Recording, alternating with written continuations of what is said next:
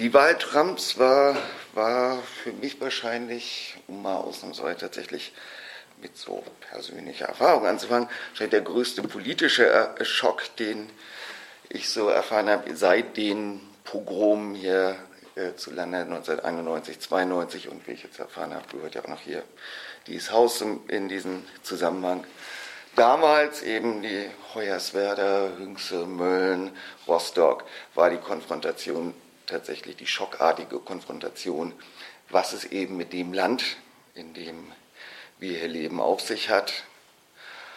Heute bei der, mit der Wahl Trumps eher das Gefühl, dass die Kontrastfolie, vor der Deutschland sich dann in der Kritikrichtung, aus der her ich komme, negativ hervorhob, dass diese Kontrastfolie eines zivilisierteren Kapitalismus ähm,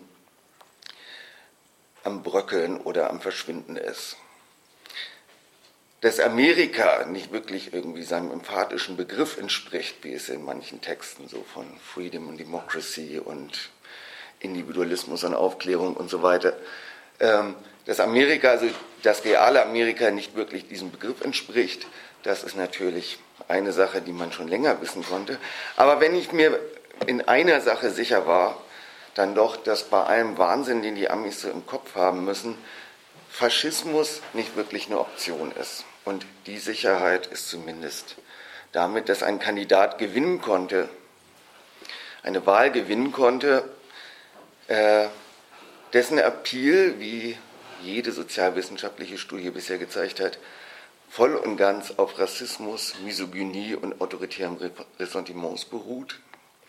Dass ein Kandidat gewinnen konnte, äh, dessen Rhetorik über die Denunziation von Mexikanern als Rapists und Criminals, die Forderung nach Totalabschottung gegenüber Muslimen, die Denunziation eines Richters als äh, Mexikaner, der nicht befugt sei, ähm, auch wenn er amerikanischer Staatsbürger ist, nicht befugt sei, über ihn zu urteilen, oder sogar die Beleidigung selbst amerikanischer Kriegshelden, sofern sie muslimisch oder auch einfach nur politisch Parteigegner sind, dass solche Dinge zu sehr außerhalb der Norm wär, äh, wären, um eine Chance zu haben.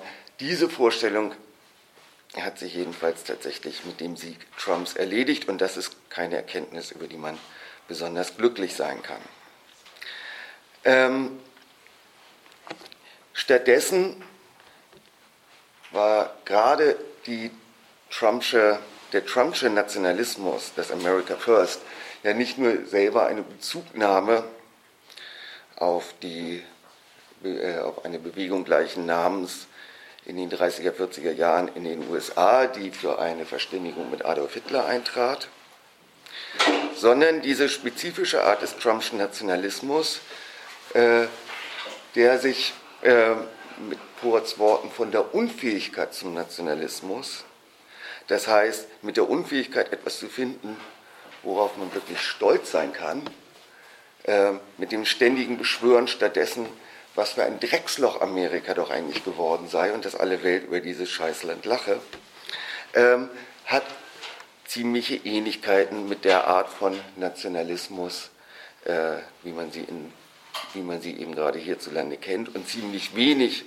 mit jener zwar bizarren Star Spangled Banner Gekitsche, was aber immer in, in einer Sache immer durchgehend, ähm, vor allen Dingen eins war, optimistisch. Ähm, das heißt, die Art, äh, die Tatsache, dass sich sozusagen deutsche Ideologie wirklich so weit ausbreiten konnte in den USA, dass es wirklich zu einem Präsidentschaftswahlkampfsieg reicht, ähm, damit muss man ja auch erstmal klarkommen. Seitdem zumindest ist es so, dass ich eigentlich ziemlich obsessiv die Nachrichten konsumiere, im Versuch, dieses etwas Unbegreifliche nachzuvollziehen, zugleich aber natürlich auch im gebannten Hinstarren, wie man, äh, wie man sozusagen auch von einem Autounfall äh, nicht die Augen abwenden kann. Nur dass hier die Auto, äh, nur dass hier das, was zu Schrott gefahren ist, wird ähm, die westliche Zivilisation selber ist. Statt also hier jetzt einleitend ähm, das erste Jahr der Trump-Regierung zusammenzufassen, versuchen auf einen Nenner zu bringen, habe ich mir überlegt, also statt einer Chronik des Skandals in Permanenz und des Wettlaufs von einem Fettnapf zum nächsten aufzuführen, ähm, überlegt einfach eine kurze Zusammenstellung von ein paar Nachrichten und Schnipseln nur der letzten Tage äh, aus den Vereinigten Staaten zu machen, was, glaube ich, ein, ein hinreichenden, hinreichend die Methode Trump äh, darzustellen in der Lage ist. Der zufällige Ausschnitt ist eben nicht nur repräsentativ, sondern eben vollkommen hinreichend für jene eigentümliche Mischung aus Bösartigkeit und Unwirklichkeit, wo ständig etwas passiert, ständig ein neuer Alarm geschlagen wird und dabei, oder vielmehr gerade durch diese atemloses Durchhecheln von einer neuen Nachricht nach der anderen, eigentlich alles immer bleibt, wie es ist. Die Substanzlosigkeit eben als Wesenskern des Ganzen. Was gab es also an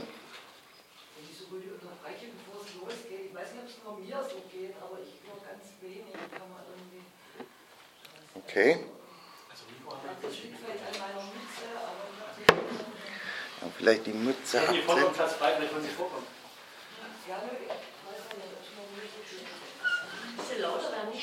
Okay, ich versuche es. Also, was gab es an Großnachrichten der letzten Tage aus den USA? Was? Wunderbar. Okay, mal gucken. Ähm, einerseits ähm, die Anklageerhebung gegen 13 Russen durch den Sonderermittler der Justizbehörde Robert Mueller, der äh, die russischen Wahlmanipulationen untersucht und eben auch die Verbindung der, des Trumpschen Wahlkampfteams mit Russland. Und zweitens ein neuer Amoklauf an einer Schule in Florida, der drittgrößte Schulamoklauf in der Geschichte der USA. Ähm, was, wird, was daraus wird?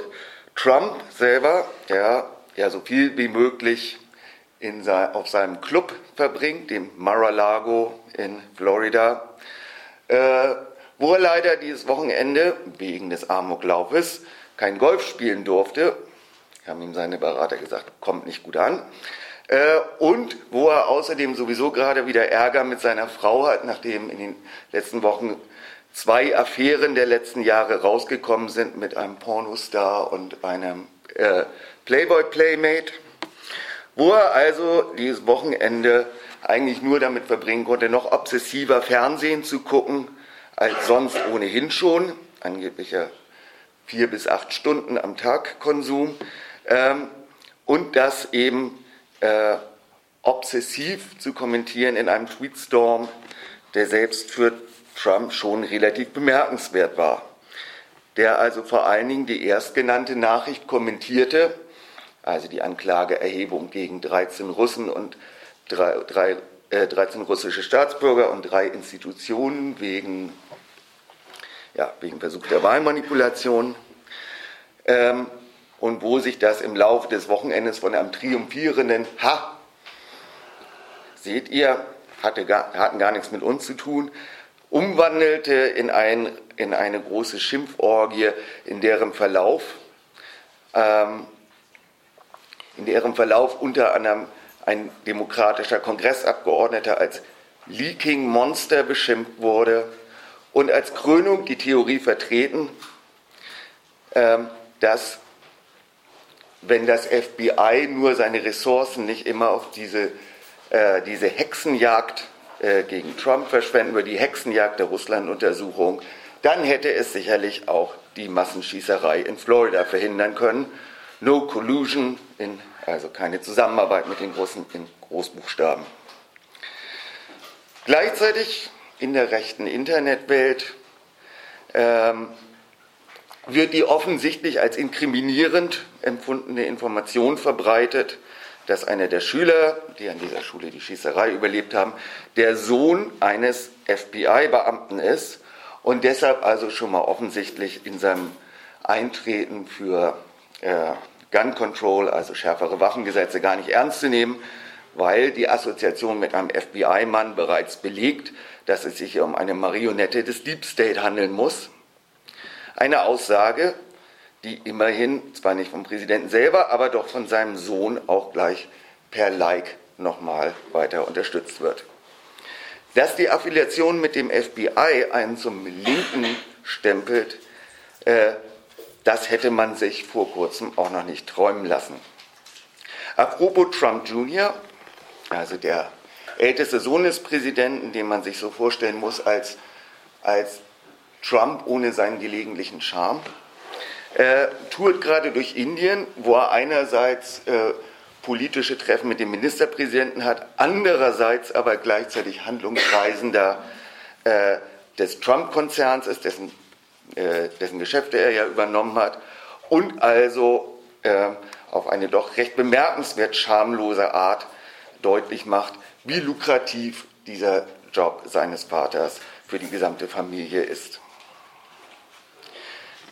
Die Schießerei wiederum, wie dann bekannt wurde, auch aus einem der zahlreichen ähm, inoffiziellen Verlautbarungen aus dem Weißen Haus, wurde als willkommene Ablenkung von einem der neueren Skandale empfunden, nämlich dem, dem Skandal um einen hochrangigen Funktionär im Weißen Haus, einen gewissen Rob Porter, von dem bekannt wurde, äh, dass man im Weißen Haus seit Monaten wusste, dass es sich um einen Frauenschläger handelt, ihm aber trotzdem die größten Lobeshymnen auf seine Integrität und Ehrlichkeit und was auch immer gesungen hat, bis er sich eben nicht mehr halten ließ. Eine Tatsache, die deswegen nun besonders wiederum pikant war, weil es den Blick auf die zahlreichen Funktionäre im Weißen Haus lenkte, die ohne Security Clearance, wie das dann heißt, vom FBI arbeiten, die also irgendetwas in ihrer Vergangenheit haben, was sie nach Einschätzung der Sicherheitsbehörden erpressbar machen könnte. Und deren prominentester Vertreter wiederum der Schwiegersohn des Präsidenten Jared Kushner ist, um dessen Zukunft es jetzt drei verschiedene Aussagen von drei verschiedenen Regierungssprechern gibt. Entweder alles bleibt beim Alten oder er kriegt ein neues Aufgabengebiet oder er wird sowieso jetzt erstmal auf Eis gelegt. Dass es da so viele Leute gibt, die ähm, diese, diese seine Sicherheitsfreigabe nicht bekommen, hat natürlich damit zu tun, äh, dass ziemlich viele Leute wenig Interesse hatten, ihren Ruf durch Mitarbeit im Weißen Haus zu ruinieren und man deswegen auf eher so halbseidene Gestalten angewiesen ist. Was gab es sonst noch?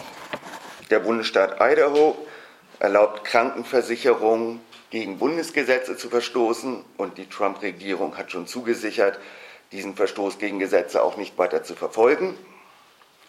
In Pennsylvania sollen Richter die die auf die Republikaner zugeschnittenen Wahlbezirke als verfassungswidrig verworfen und eine neue Wahlkreiskarte gezeichnet haben, ihres Amtes erhoben werden, wenn es nach den Republikanern geht.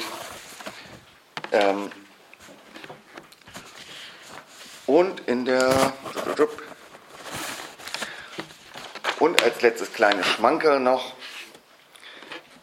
in der sehr sehenswerten Daily Show gab es ein recht bemerkenswertes Interview mit einem texanischen Golfclubbesitzer, äh, dessen Golfplatz durch die von Trump geplante Mauer ungefähr zwei Drittel seines Umfangs verlieren würde. Das, äh, diese Mauer, was bedeutet eben, dass diese Mauer ihn ruinieren würde, der aber sagt, er hätte für Trump gestimmt, weil er ja nicht dachte, dass das ernst gemeint sei mit der Mauer. Er dachte, das sei eher so eine Metapher. Aber auf Nachfrage sagte er, er würde trotzdem nochmal wieder für ihn stimmen.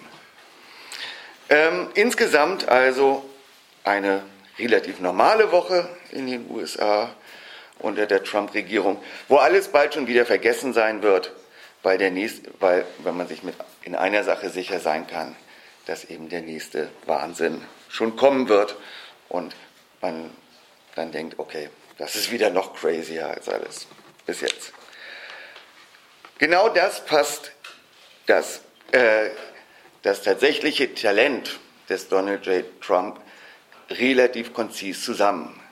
Die Fähigkeit also, ununterbrochen für Empörung zu sorgen, ununterbrochenen Strom von Bullshit zu liefern, einen endlosen Strom von Nichtigkeiten, in denen es ja fast nie tatsächlich um irgendetwas Substanzielles geht und mit dem man sich gleichwohl beschäftigen muss, weil es eben etwas zu bedeuten hat, wenn ein Präsident wildeste Verschwörungstheorien über Strafverfolgungsbehörden in die Welt schickt und äh, eben eine Institution wie, die, wie den FBI zum politischen Feind erklärt, weil er noch zu Regierungs, weil sie noch zu regierungsunabhängig ist und eben nicht, nicht sozusagen persönlich auf den Präsidenten geeicht ist.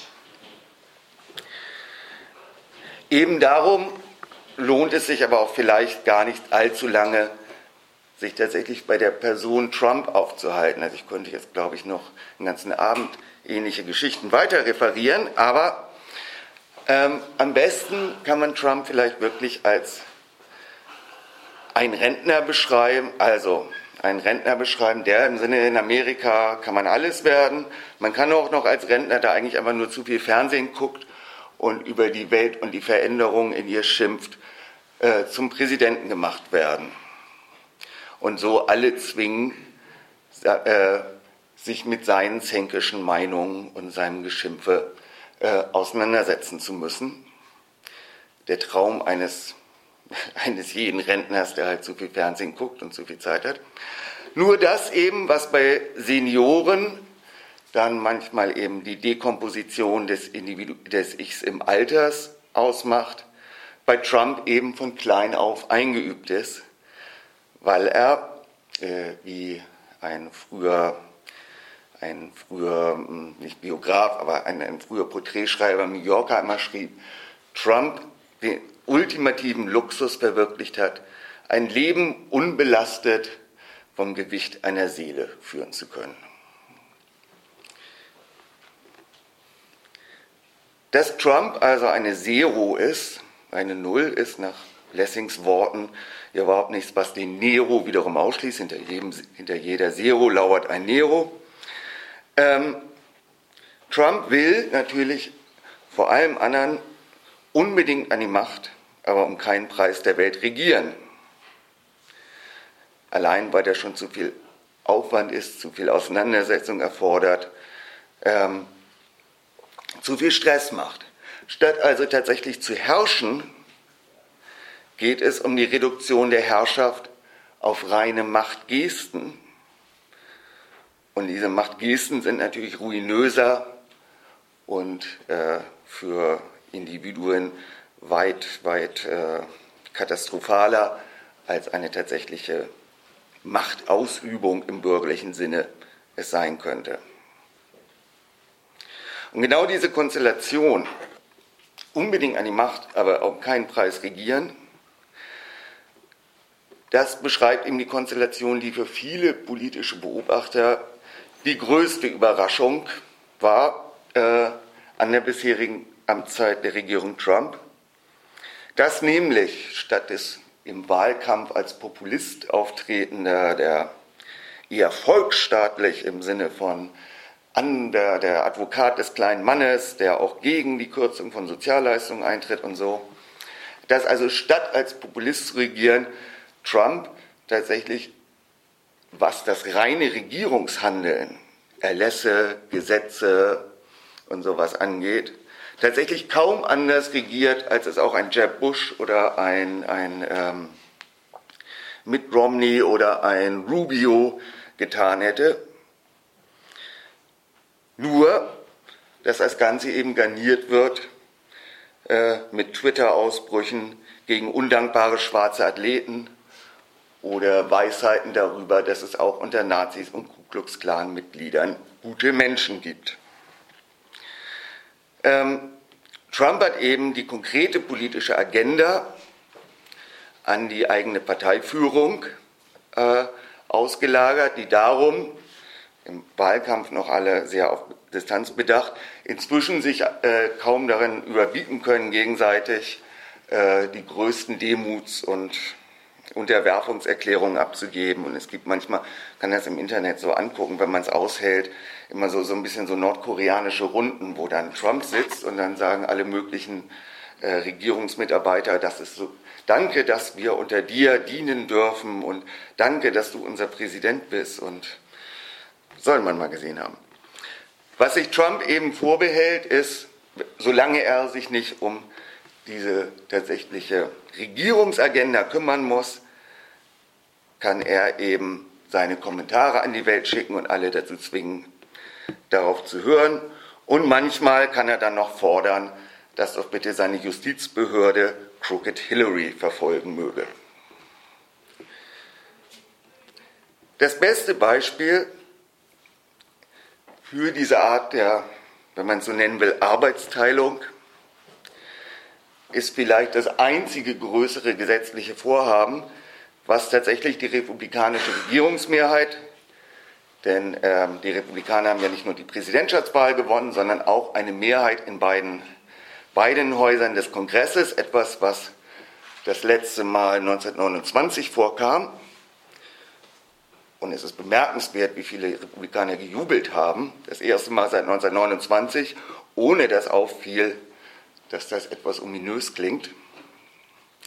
Aber ähm, genau, in die, diese Konstellation eben zum ersten Mal seit 1929. Dafür haben sie eben relativ wenig hingekriegt. Das größte Projekt, was sie hingekriegt haben, war eben eine Steuerreform. Und ähm, diese Steuerreform wäre eben genauso unter jedem anderen republikanischen Präsidentschaftskandidaten genauso gekommen. Ein bis anderthalb Billionen Dollar, also Trillion Dollar, auf Pump ähm, zur Vergabe vor allen Dingen an, äh, an Konzerne, Großaktionäre und reiche Erben. Was der republikanische Kongress damit verwirklicht hat, ist das Wunder einer prozyklischen Wirtschaftspolitik. In Zeiten also gerade der, in der eines nicht knapp ist, nämlich Geld, Konzernen noch mehr Geld bereitzustellen.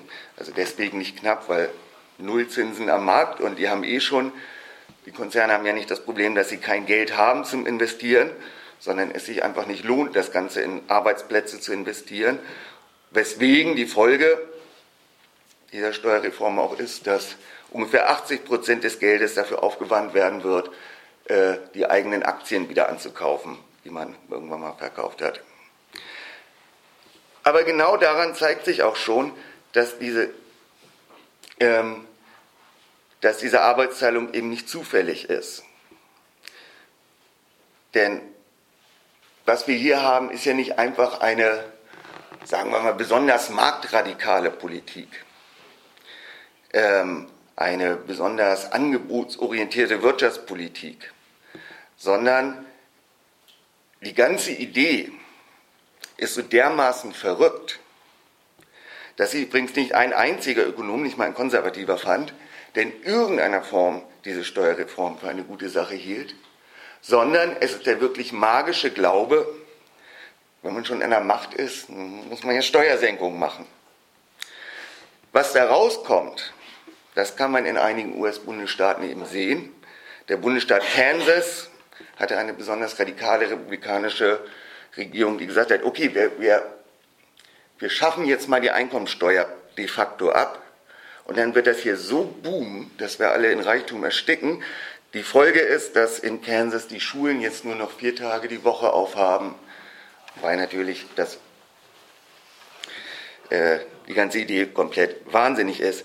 Wir haben also es nicht mit einem, wie auch immer, politischen Agieren eines ideellen Gesamtkapitalisten zu tun, sondern wirklich mit so einer Art von Raubrittertum. Wenn wir die Chance haben, dann schnappen wir uns jetzt nochmal anderthalb Billionen, verteilen die an unsere Leute und nach uns die Sinnflut. In Sachen Korruption übertrifft das wahrscheinlich noch irgendwie alle Indienreisende, äh, Indienreisen von Trump Juniors.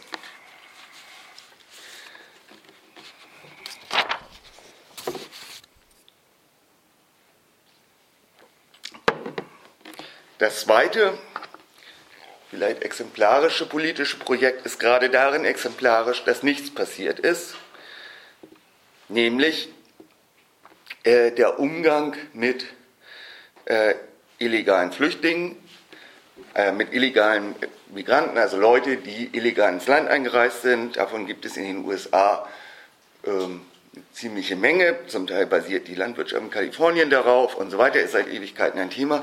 Und darin gibt es eine Gruppe, die sogenannten Dreamers, Leute also, die als Kind von ihren Eltern ins Land gebracht worden sind, die seit 20 Jahren in den USA leben, die, die ihre Herkunftsländer nicht kennen und wo es einen ganz großen Konsens gibt, äh, 80 Prozent in allen Umfragen immer wieder, dass die natürlich auf keinen Fall abgeschoben werden dürfen.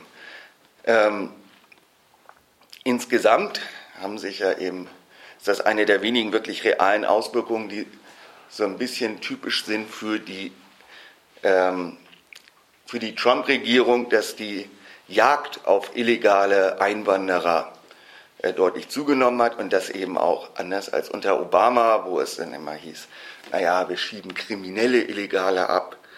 Ähm, dann eben auch hier Familienväter, die seit 30 Jahren in den USA leben oder sowas plötzlich dann nach Mexiko oder Nicaragua oder wohin auch immer äh, verbracht werden. Ähm,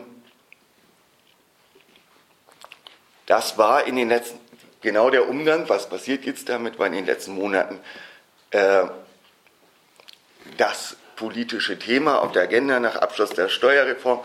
Das Bemerkenswerte ist, hm, nicht das ist im Endeffekt nicht zu dem gekommen ist, was nur das einzig logische Ergebnis hätte sein können, nämlich die Leute kriegen eine auf Dauer gestellte Aufenthaltserlaubnis, sondern wie es nicht dazu gekommen ist. Ähm, Trump hatte ja zunächst erklärt, er hatte ja, also eigentlich ist das mit den ganzen Illegalen im Lande ganz schlimm, aber für diese bestimmte Bevölkerungsgruppe hat er ein großes Herz. Und da wird er auf jeden Fall eine Ausnahme machen. Dann wurde versucht, dann hat Trump sozusagen einen, versucht, einen Deal zu machen. Okay, ich diese Leute im Land lassen, wenn ihr Demokraten, denn auf deren Stimmen ähm, war man da angewiesen, wenn ihr mir dafür eine Mauer finanziert, und wenn es da nur um Trump gegangen wäre, wäre das wahrscheinlich auch so durchgegangen. Aber siehe Thema Auslagerung der politischen Agenda, weil es ein paar Leute gibt, die nicht einfach Gemütsrassisten sind, wie Trump, sondern weil sich um diese Republikanische Partei eben eine Blase von wirklich knallharten Technokraten angesammelt hat. Technokraten der Ausgrenzung, die sehr wohl wissen, ähm, dass eine Mauer ziemlicher Firlefanz ist äh, und illegale Einwanderung auf keinen Fall verhindern wird war plötzlich, und das ist, ähm, war plötzlich nicht mehr davon die Rede vom Tausch Aufenthaltsrecht für die Dreamer gegen Mauer, sondern plötzlich ging es darum, die legale Einwanderung in die USA drastisch zu reduzieren. Das ist vielleicht in Deutschland irgendwie, klingt das relativ klar, ja, ja, klar, immer Einwanderung reduzieren, aber für die USA ist das natürlich ein ziemlicher Tabubruch, in einem Land, was eben, naja, ähm, auf der Freiheitsstatue damit wirbt. Give me your poor, your tired, your huddled masses. Ähm, und was vorher eben tatsächlich nur eine totale, absolute Fringe-Position, absolut am Rande war, ist jetzt tatsächlich ähm, ist jetzt tatsächlich eine Regierungsposition, dass es darum geht, äh, Einwanderung überhaupt zu verhindern. Und zwar, und das hat, das hat Trump dann halt noch ausgeplaudert, vor allen Dingen natürlich Einwanderung aus den Shithole-Ländern, also aus Afrika, Lateinamerika, sondern lieber aus Norwegen. Ähm, wichtig ist aber eben, dass es darum ging, wirklich systematisch vor allen Dingen zu verhindern, dass hier in irgendeiner Weise was passiert. lieber den Zustand wie jetzt behalten, statt ähm, lieber auf die Mauer verzichten, als auch nur irgendwie 800.000 Leuten ein Bleiberecht zu geben. Drittes Fallbeispiel, und da ist diese Art, diese Mischung aus Ignoranz, Dummheit und äh, einer Schneise, der, eine Schneise Zerstörung anrichten, besonders drastisch. Das außenpolitische Thema, wenn man sagen kann, zwischen den ganzen Brandherden, äh, Nordkorea, China, Nahost und so weiter, war vor allen Dingen die Entscheidung der Regierung Trump ähm, oder die Ankündigung Trumps, man werde demnächst äh, das Nuklearabkommen mit dem Iran aufkündigen. Und es wurde, ähm, beziehungsweise der, der neue Deal ist ja, oder die neue Idee ist ja, die Europäer müssen sich jetzt bereit erklären, äh, diesen Atomvertrag ganz neu auszuhandeln, sonst wird die USA aussteigen. Das ist gerade bei einigen Leuten sozusagen aus dem Bereich der Israel-Solidarität durchaus ganz gut angekommen.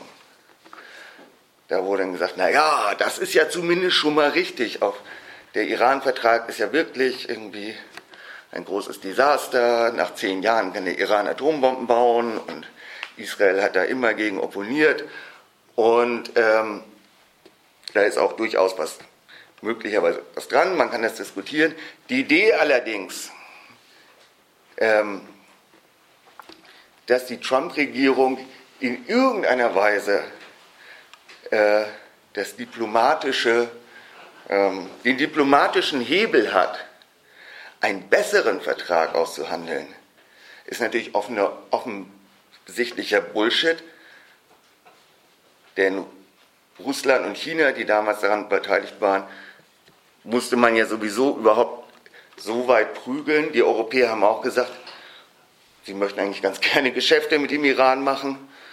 Ähm, und wenn die USA dann alleine diesen Vertrag aufkündigt, wird das ungefähr das Beste sein, was den Mullers überhaupt je passieren konnte, weil sie dann nämlich von den ganzen Verpflichtungen dieser Vertrag eben auch enthielt befreit sind und noch nicht mal den schwarzen Peter haben.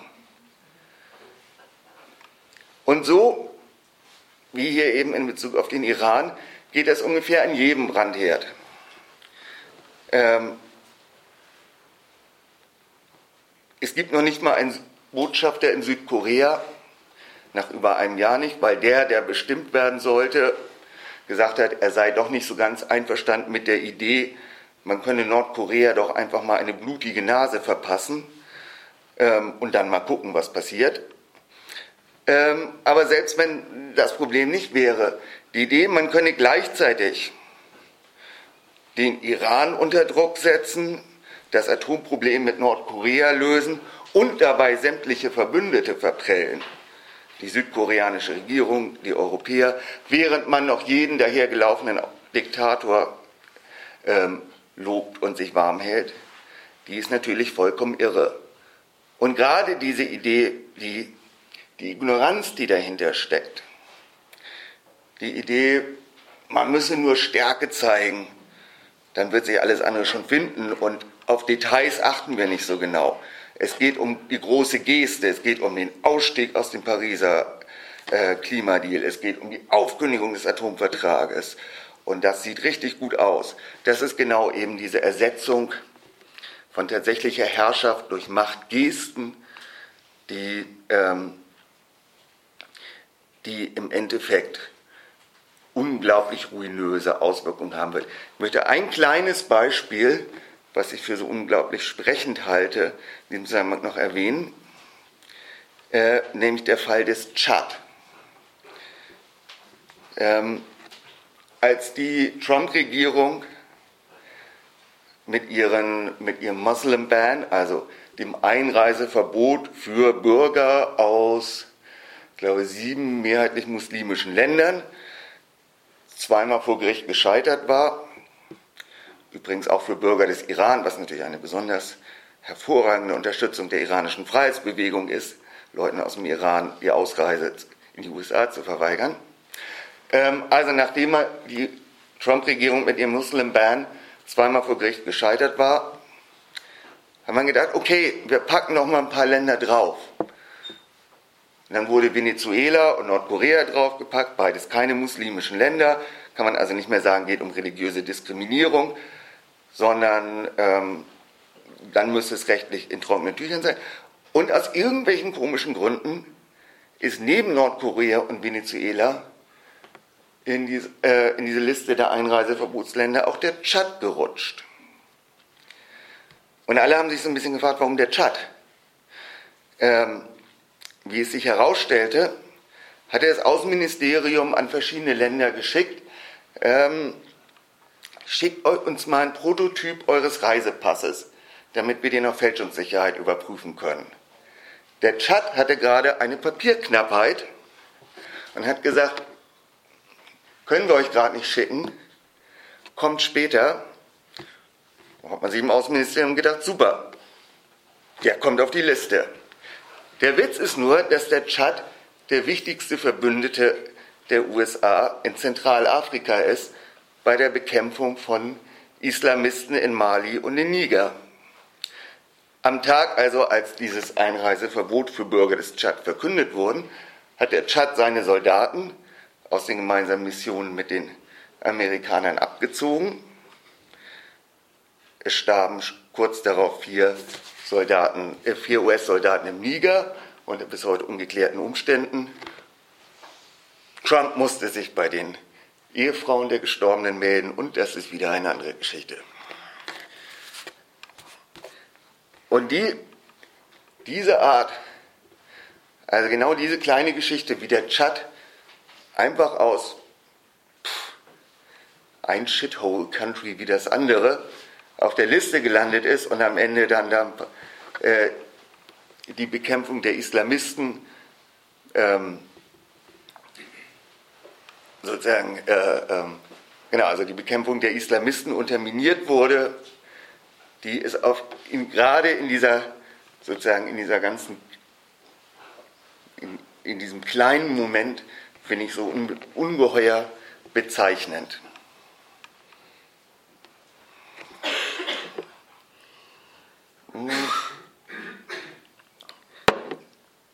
Jetzt habe ich doch schon länger geredet als geplant. Ähm, ich wollte natürlich jetzt noch ein paar Thesen präsentieren. Wie konnte es eigentlich dazu kommen? Ähm, und mal gucken, wie ich das genau, werde es ein bisschen gerafft jetzt machen und vielleicht können wir es in der Diskussion dann noch ausführlicher machen. Der erste wichtige Punkt, die Entwicklung, es ist wenig überraschend, die Entwicklung der Republikaner, die tatsächlich eine Partei sind, die relativ einzigartig in der westlichen Welt dasteht, die nämlich gar nicht so anders ist als Trump im Sinne, dass sie zwar unbedingt an die Macht will, aber ihre Macht gerade dazu verwenden, möglichst nicht zu regieren, sondern unter diesem Stichwort von Small Government und gegen die Einmischung des Staates und Eigenverantwortlichkeit der Bürger und zieh dich an deinen eigenen hier, zieh dich Münchhausen am eigenen Schopf aus dem Sumpf, warte nicht auf den Staat und so weiter. Äh, ihren Regierungsauftrag inzwischen wesentlich darin begreift, tatsächlich die Institutionen des Staates, die eben Staatstätigkeiten ausüben, so weit wie möglich zu unterminieren. Statt zu regieren, mit anderen Worten, geht es Partei wie Wählern auf eine merkwürdige Art darum, vor allen Dingen ihre Weltanschauung zum Ausdruck zu bringen, nämlich eben genau diese Weltanschauung, äh, naja, dass die Regierung unser Gegner ist, dass, die, dass von der Regierung nur Schlimmes kommen kann und dass eigentlich jeder auf sich allein gestellt ist und wenn, wenn wir uns gegenseitig helfen, dann nur über die christliche Kirche. Ähm, die Radikalität, mit der das umgesetzt wird, fällt mir nur tatsächlich ein anderes Beispiel ein. Das wären eben die Konservativen in Großbritannien, also jedenfalls in der entwickelten westlichen Welt. Ein anderes Beispiel, das wären die Konservativen in Großbritannien unter Thatcher.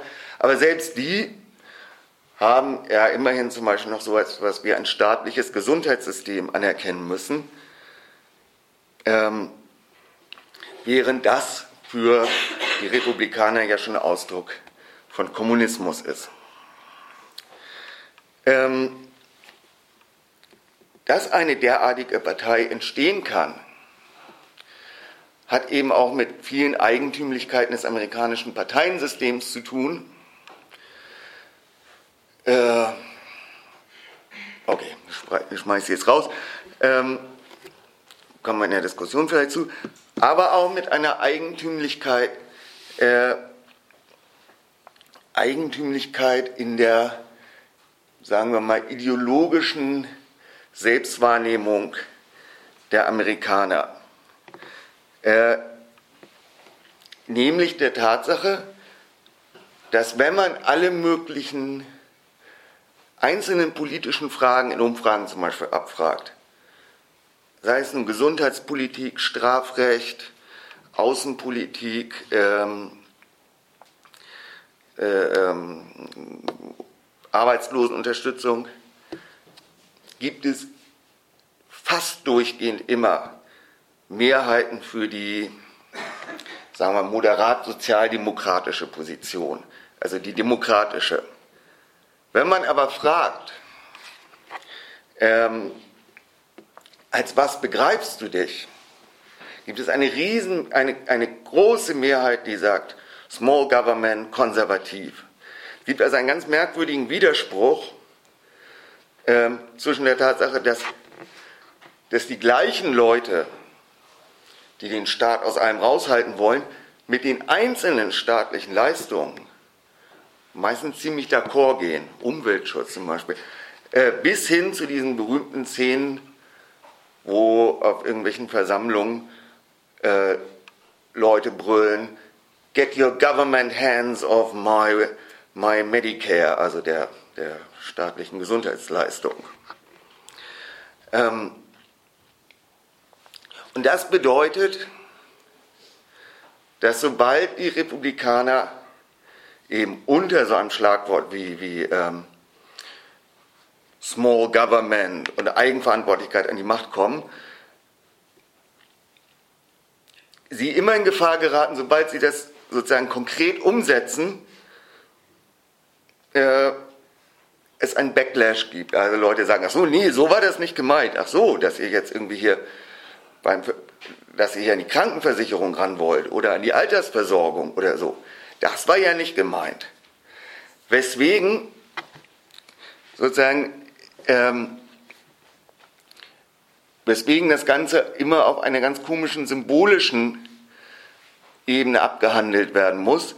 Und zwar vor allen Dingen eben immer auf der symbolischen Ebene von, ähm, naja, wir sind natürlich voll gegen Big Government, wenn es um Gleichstellungsmaßnahmen geht, Affirmative Action für Afroamerikaner, gleich, äh, staatlicher, ähm, staatliche Verpflichtung für gleichen Lohn für gleiche Arbeit für Frauen oder sowas. Also wenn man A eben verhandeln kann, wenn man, äh, wenn man symbolisch eben durchsetzen kann, Big Government heißt für die anderen, für die Minderheiten was zu tun.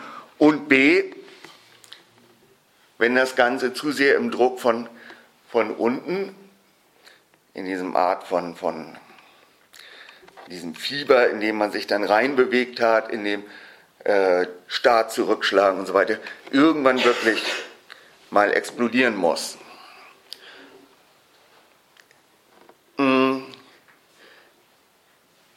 Die Wahlentscheidung für die Republikaner ist also gar, ist, wird, es wird häufig gesagt, die Leute stimmen gegen ihre eigenen Interessen ab. Das stimmt natürlich, aber es ist sozusagen so eine Art Luxus. Klar, man weiß, dass einen das stört, man weiß, dass einem das schädigt, wenn man nicht gerade irgendwie Plutokrat und, oder mindestens reicher, reicher Oberschichtmensch ist.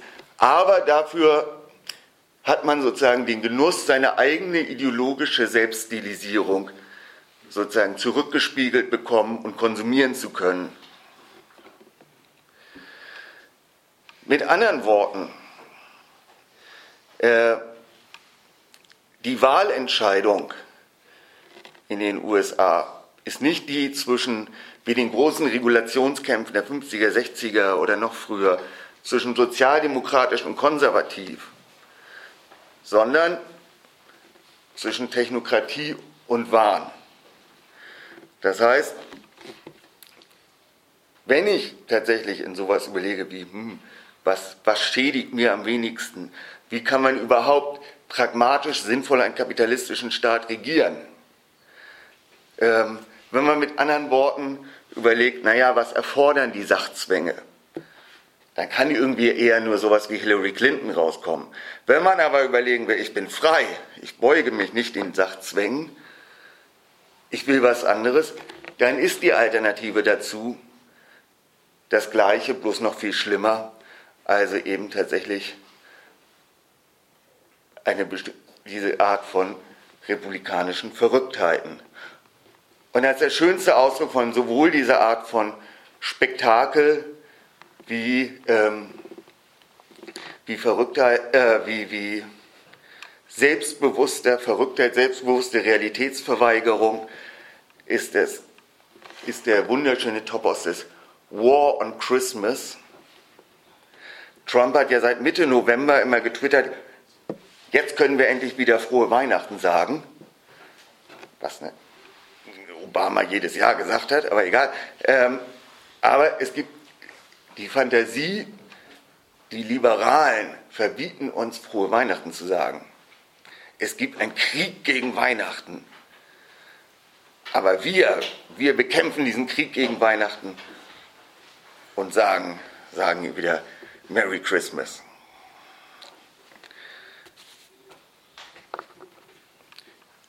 Der zweite Punkt, und der damit ein bisschen zusammenhängt, ähm, ist etwas, was ich vielleicht den Amoklauf der Subjektivität nennen, äh, bezeichnen würde. Was Leute wie mich mal an den USA gereizt hat oder, oder ähm, dachte, okay, das ist sozusagen das Bessere gegenüber einem Land wie hier, was, auf, was eine Absicherung gegen alle Arten von Volksgemeinschaftswahn ist, wäre gerade sagen, der ausgeprägte Individualismus in den USA, die Skepsis gegenüber dem Staat. Und da ist ja auch was dran. Aber es ist eben gleichzeitig so, dass gerade dieser Mythos der Individualität, des Rugged Individualism, unter Bedingungen, die ihm einfach nicht mehr entsprechen, wo man also nicht mehr alleine in den Westen zieht und gegen die Natur und Indianer irgendwo in der Wüste sein kleines Dorf aufmacht.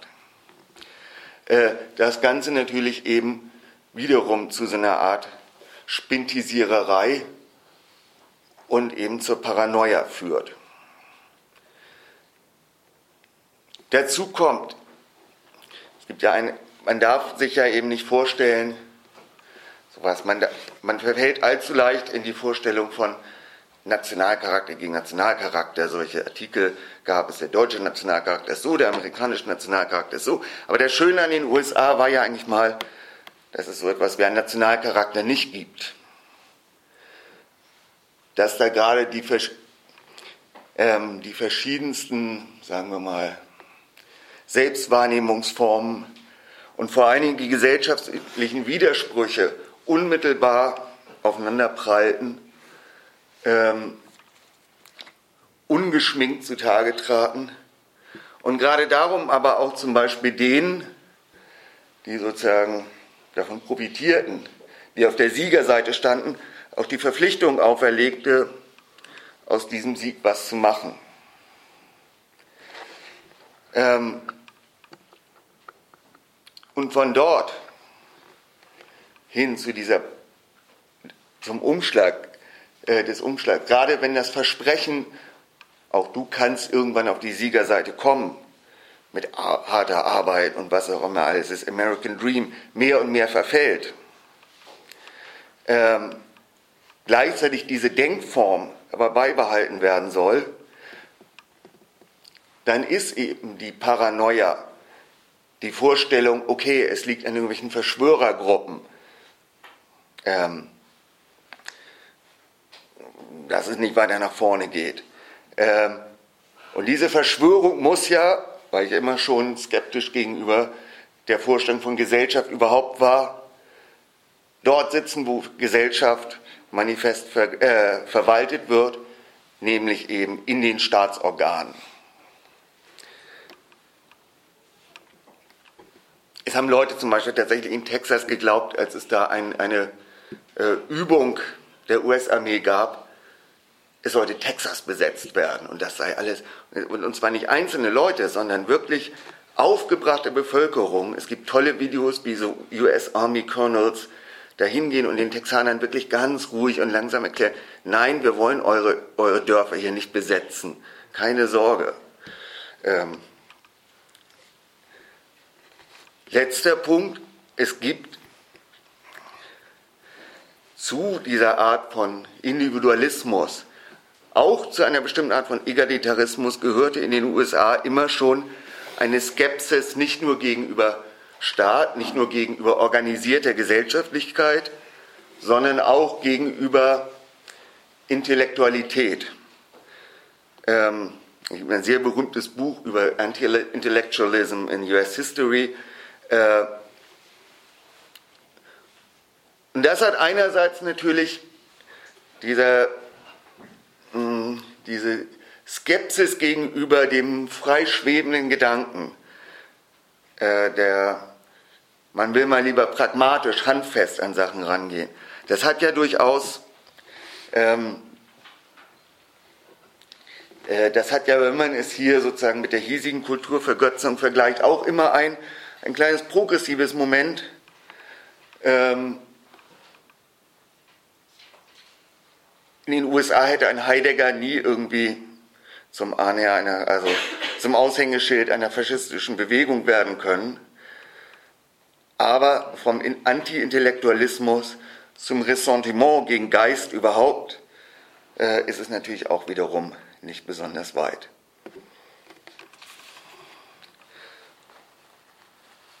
Zum Abschluss. Die dritte These, dritte und letzte These, unübersehbar ist in der äh, ist sowohl in Trump selber, in seiner Wahl zum Präsidenten, als auch in dem Gebaren seiner Anhänger eine Krise der Maskulinität, der Männlichkeit. Offensichtlich fühlen sich diese Leute, von Trump angefangen bis zu seinen Anhängern, die ähm, die T-Shirts tragen mit Fuck that bitch und, und Hillary Clinton da drauf und so, bis zu den Leuten der Trollarmee, die am Computer sitzt und ständig so äh, verrückte Verschwörungstheorien verbreitet, die dann vom Präsidenten oder Präsidentensohn geliked oder auch weitergetrieben äh, werden. Ähm, ein unglaubliches Unwohlsein mit dem eigenen Körper, mit der eigenen Körperlichkeit, die gerade dann umso mehr aggressiv überschrien werden muss. Ähm, das hat natürlich etwas zu tun und der, der Link ist ja auch oft gemacht worden, diese ganze Vorstellung. Der Trump-Wahlsieg hat natürlich damit zu tun, dass sich niemand um die weiße männliche Arbeiterklasse gekümmert hat in den Rust Belt-Städten. Ähm, und es gab über ein Jahr lang Nichts, was so gerne in Reportagen vorkam, wie weiße männliche Arbeiter, die am Kneipe sitzen und immer noch sagen, ich finde Trump immer noch toll. Und dann wurde immer gesagt, ja, ja, wir müssen auch deren Sorgen und Nöte ernst nehmen. Ähm, die Wahrheit da drin ist natürlich tatsächlich, äh, wenn Marx mal Arbeit bestimmt hat, als Verausgabung von Hirn, Muskel, Nerv, dann wird aus dieser Arbeit gerade die Muskelkraft, das, worauf sich sozusagen männliches Selbstbewusstsein äh, so stark bezogen hat, mehr und mehr rausgekürzt. Ähm, und mit dem Rest wissen die entsprechenden Körperbesitzer nicht mehr recht, was anzufangen. Gerade die, die dann eben äh, die ihre Körperlichkeit dann ganz entfliehen, indem sie in eine Cyber-Bildschirmwelt eintauschen, äh, eintauchen, wo sie dann über das Niedermetzeln von Beta-Männchen und Kacks und sowas fantasieren. Gerade bei denen ist eben der Selbsthass, das Wissen, ähm, dass man selber dem eigenen aufgestellten Männlichkeitsideal nicht genügt, ganz überdeutlich sichtbar. Stattdessen erinnert diese Existenzform des MAGA Online Trolls, also MAGA Make America Great Again, des Loom, äh, in seiner Weltlosigkeit ziemlich dem des eingangs beschriebenen Rentners, der auch andauernd nur, der auch wesentlich vor dem Bildschirm lebt und einen Strom kulturindustriellen Bewusstseins durch sich durchziehen äh, sieht. Und wie eben eine bestimmte Art von sich subversiv revoltieren verstehende, ähm, im Sinne einer konformistischen Revolte, reaktionär natürlich, aber doch revoltieren, also wie eine bestimmte Form von reaktionärer Jugendbewegung, genau diese äh, Cyber-Trolls, ziemlich, ziemlich ähnlich irgendwie den Leuten am anderen Ende des Altersspektrums wirken. Genauso ist es ja wiederum so, dass, dass die prototypischen Senioren, für die Trump eben nur ein besonders gutes Beispiel ist, eins vor allen Dingen sein wollen, nämlich jugendlich. Es führen sich nicht alle auf wie ein fünfjähriges Kind, wie Trump es tut, aber zumindest ist an der Babyboomer-Generation, die sich jetzt aus alten Teilen zurückzieht oder eben nicht zurückzieht, doch schon bemerkenswert, äh, wie irgendwelche komischen Rockerbands mit 60 und 70 noch in Lederklamotten und so durch die Gegend toben, als wären sie immer noch 20 oder 30 und damit aber auch den symbolischen Raum der Jugend okkupieren und auch Gedeih und Verderb nicht freimachen wollen. Ähm, stattdessen eben lieber nochmal eine Potenzpille mehr schmeißen, die dann immer in der Werbung dazwischen geschaltet wird. Und das, was tatsächlich lebendig erscheint, noch nicht erstarrt ist, mit Leib und Seele zu hassen. Wenn Faschismus früher eine Folge war davon, dass es zu viele junge, Jugendliche, junge Menschen gab, man überhaupt nicht wusste, wohin mit denen allen, und man sie also in die Armee steckte oder in die SA oder wo auch immer, haben wir eben eine Gesellschaftsform, wo, die, wo es zum ersten Mal zu viele Alte gibt, wo man nicht weiß, wohin mit den allen, was kann man mit denen anfangen, die leben so lange, die haben ganz viel Geld und, und und wenn also der historische Faschismus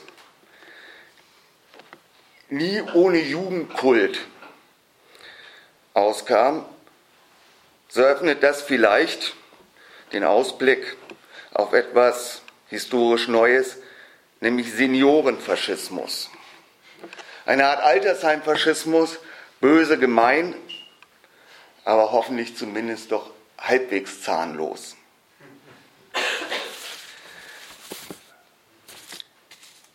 Einer, der sich vielleicht tatsächlich zufrieden gibt,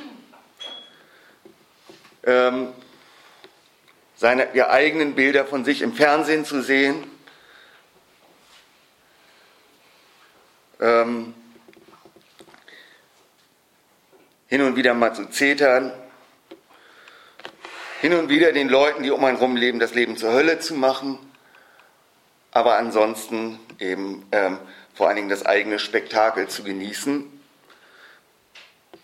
Oder anders eben eine, eine Volksgemeinschaft der 40 Prozent, also jener Prozentzahl, die heute, egal wie und was auch immer, noch zu Trump hält, aufmachen und damit aber auch den anderen 60 Prozent zumindest eine Perspektive öffnen, ähm, dieser Volksgemeinschaft eben nicht oder jedenfalls nicht dauerhaft unterworfen zu sein. Vielleicht ein letzter Satz, man sollte es präzisieren, das ist etwas, was man sich für die USA vorstellen kann, wo Lebensgefühl, wie schon Marx in den 19, im 19. Jahrhundert, äh, Weltanschauung immer schon auf dem Marktplatz, ähm, Marktplatz konsumierbar war, ob es nun um die Kirche geht oder sonst was. Warum nicht auch konsumierbare Volksgemeinschaft? In Europa aber gibt es die Tradition leider nicht. Und wenn, wie es unausweichlich sein wird, dieser Wahnsinn in zehn Jahren hier herüberschwappt, dann wird das halt doch wieder nur mit einem Führer enden. Genau. Und damit wäre es das erstmal.